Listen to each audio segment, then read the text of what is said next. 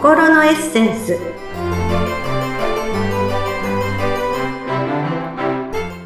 皆様こんにちは自己開花アドバイザーの中井真理子です今日もご一緒してくださるのはこの方ですインタビュアーの鈴木沙和子です。マリコさん、今日もよろしくお願いします。はいよろしくお願いいたします突然ですがはい。今日のテーマは亀になるです 雨になる。亀です。タートルの亀です。ああ、ど、ど、どういうことでしょうか？どういうことですかって感じですよね。えあの、たまたまね、この間ちょっとあの、幼稚園のお母さんとかとね、お話しすることがあって、あの、さあこさん、うさぎと亀のお話聞いたことありますか？はい、聞いたことありますよ。ね、まあちょっとそのお話に、その絵本もあってね、ええ。まあその話をしたこともあったので、あ、ちょっと今度この話をしてみようと思って今日はこのタイトルにしましたが、はい。あの、うさぎと亀ってね、まあ大体皆さんお話聞いたことがあると思うんですけど、まあうさぎさんと亀さんがね、まあかけっこの競争をしましょうってことになったわけですよね。で、か、じゃあ、用意スタートって僕、あの、うさぎさん僕はもう絶対負けないよ。亀さんも僕も負けないよ。みたいな感じでこうススタートするわけですよ。ええで、ピュッとしていくんですけど、結構こうね、絵本とかでもくくねくねした山道みたいなね、で、うん向こうの遠くのところにこうね、あの、ゴールの旗が立ってる 絵本があるんですけど、えでえ走るわけですよ。そして、まあね、半分ぐらい行った時に、ふって振り返ったら、全然亀が来てないんですよ。でも亀も汗かきながらやってんですよ。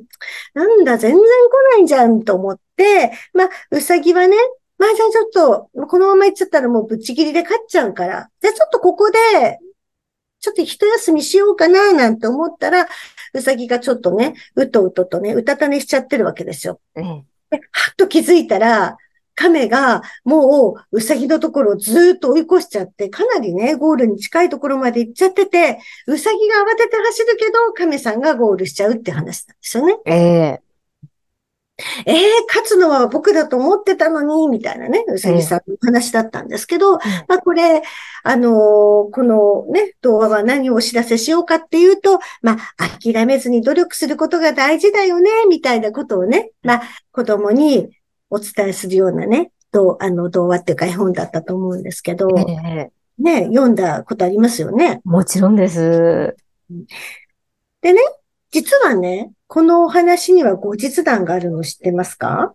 知らないです。はい。ええ実は後日談があって、もはう負けたウサギは悔しくてしょうがないんですよ。だって自分の方がどう見たって足は速いのに、うん、たまたまちょっとね、気を抜いてたらね、追い越されちゃっただけなんだから、本当は僕が一番なんだよと。なので、もう一回亀さんにね、もう一回ちゃんと競争しようよと。本当は僕の方が速いんだよ。っていうことで、で亀さんもいいよって言って競争するわけですよ。ええで、今度は絶対途中で休まないってうさぎさん思うわけですよね。ええ用意スタートって言って、うわー走って、当然もうぶっちぎりなわけですよ。ぶっちぎりの優勝ですよ、うさぎさんが。うんうんどうだって感じで、亀さんに言うわけですよね。ほら、僕の方がやっぱり早いでしょ。でもそれを聞いた亀さんは、もう全然ニコニコしてて、やったやったって言ってるんですよ。何がやったの？って言うと、前回より僕早くゴールできたよ。って喜んでるんですよ。はあ。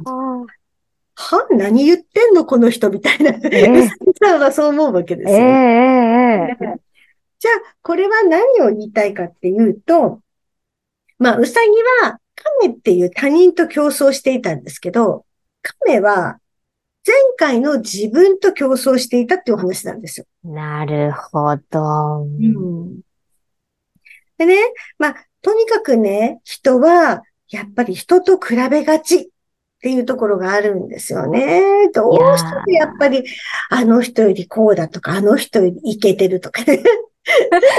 なんでしょうね。どうしても比べちゃいますよね、どこかで。うん。うん。特にね、女性はね、あの、男性と違って、初対面の女性に会った時に、もう、数十秒で自分が勝ってるか負けてるかがわかるんですって。ええ何それ？そうなんですか？見て、あ、綺麗とかね、顔が綺麗、スタイルがいい、着ているものがおしゃれ、あ、会話がちょっと知的、あ、やられた私の方が負けてるわ、みたいな判断が、女性はすごいセンサーがあるんですって。そうなんですか。あの、俗に言うマウンティング的な。マウンティングな、あ、自分がマウント取れるか、マウント取られるか側かが、本当に数十秒で判断できる生き物と言われています。えー、怖い。実際、それがうん当たったりするらしいんですよ。あ、そうなんですか。うん。あの、まあ、どこを基準として当たってるかはわかんないです。それでも、あの、付き合っていったら、あ、やっぱり負けてるとかね。と初対面のその数十秒のインスピレーションが覆すことっていうのはあんまりないと言われています。え女性はですよ。ー女性は、ええでね、まあ、今はね、その SNS でね、まあ、多くの方が、あの、その方の今って、今何をしてるのかってことが知ることができるようになってね、まあ、一昔前はリア充なんて言葉も流行りましたけれども、はい。まあ、人の発信とか見てすごいなあそれに比べて自分は、とかって落ち込む方もね、中にはいるのかもしれませんけど、さっきのうさぎと亀と同じように、人は人、自分は自分なんですよね。うん。そもそもその人と自分は全くね、前ウェルスのお話もしましたが、タイプも違うわけで、今まで生きてきた過程も、その環境も考え方も趣味思考も何もかも違うのに、何を基準にして比べるのってことなんですよ。そりゃそうですよね。うさぎと亀ってね、比べるもんじゃないですよね、そもそもねそ。うそもそも足が速い。亀はノロノロっていうことなんですから、ええもうそれぞれ、もうそれを比べることもね、じゃあノロマがダメなのかって言ったらそうじゃない。ノロマはノロマなりに着実に進めるっていう良さもある。ええそれはやっぱりすごいスピーディーに動けるっていう良さもある。っていうね。あと、亀さんはノロノロ歩くから、周りのね、道端の草花をこう楽しみながら歩く余裕もあるけど、うさぎはもう早いわけですから、そんな周りを見る余裕なんかないっていうのもあるわけですよ。ええうんでね、よくね、あのーなんか有名な人の言葉なんでしょうけど、いろんなところでよくカレンダーとかで私あの、美容院に行ったりとかね、うんあの、喫茶店行ったりしたら書いて、壁に書いてたり、お手洗いに貼ってあったりするのを見るんですけど、はいまあ、幸せは自分の心が決めるものって書いてあるんですけど、見たことある気がします。まさしくなんですよ。うん。何がいいか悪いかなんていうのは自分で、自分基準で決めていいことなので、比べることではないってことですよね。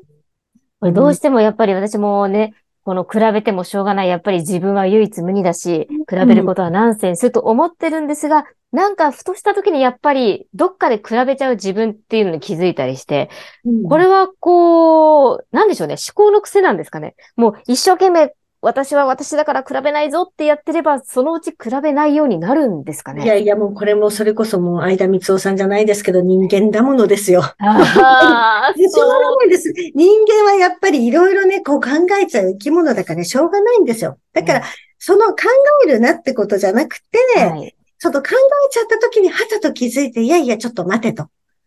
うんあの人と私は違うよね、みたいにこう、思っちゃってもいいから、それを自分で、こう、是正できるようになれればいいのかなと私は思っています。なるほど。あ、そう聞くとちょっと安心します。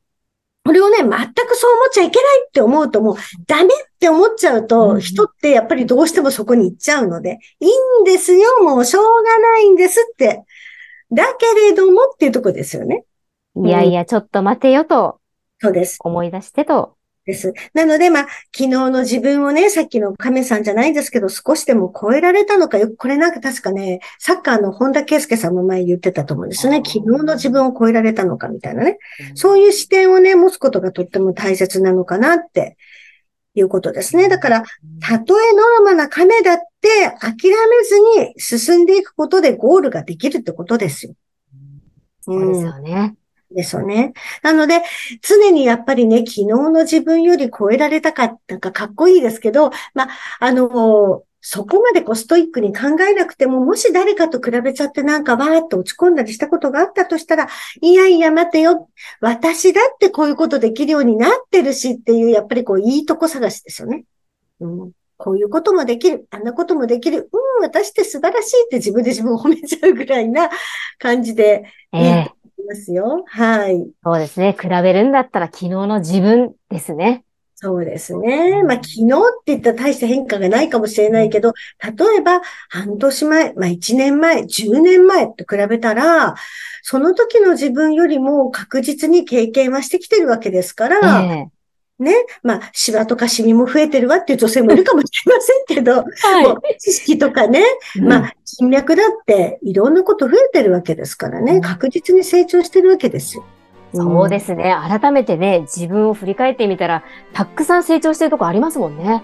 なので今日から私は亀になるっていうこのアファメーションじゃないですけど、亀になるっていう 宣言してくださいって感じですね。なるほど、そういうことだったんですね。はいためになる皆さんもぜひそのマインドで試してみてください。はい。今日もマリコさん、楽しい話ありがとうございました。はい、ありがとうございました。